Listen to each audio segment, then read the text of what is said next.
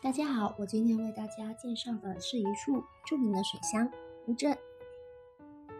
不知道大家是否还记得戴望舒曾经有一首诗叫《雨巷》，他是这样去描述的：撑着油纸伞，独自彷徨在悠长、悠长又寂寥的雨巷。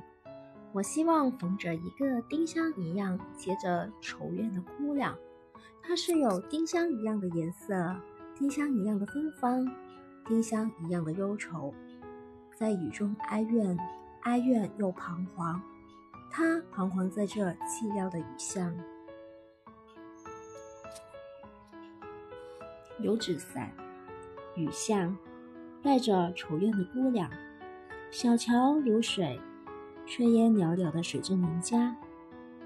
乌镇就像一幅意境悠远的。淡淡的水墨画。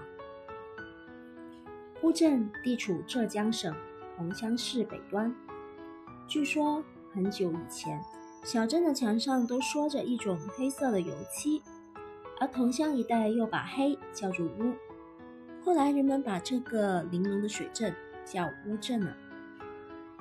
桥自然是水乡不可或缺的部分。据记载，清康熙年间，乌镇。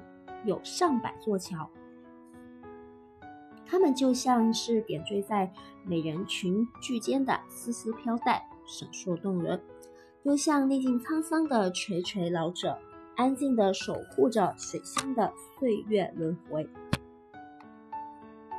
多少年来，只有这淙淙的流水，耐心的聆听，日夜的吟唱着那些桥的历史和传说。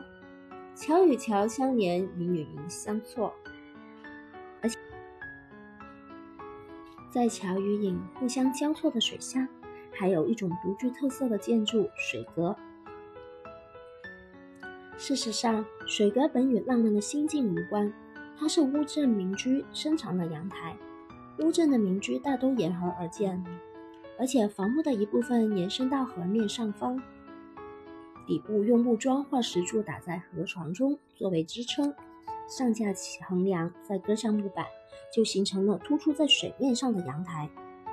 有了水阁，人们就可以站在自家后门用吊桶打水，可以在梦醒后聆听船桨划过声，可以在清晨轻推雕花木窗，迎面扑来的是清风，可以遥看头果。蓝色印花头巾的船娘，不徐不疾而过。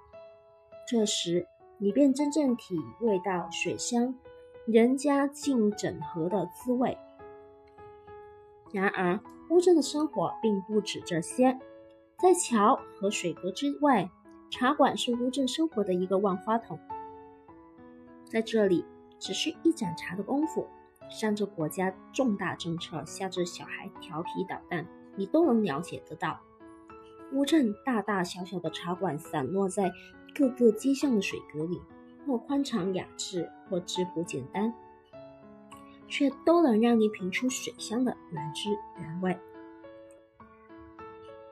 傍晚时分，寻一处茶馆，依窗而坐，一面傍河，一面临街，街道喧哗，河道沉寂。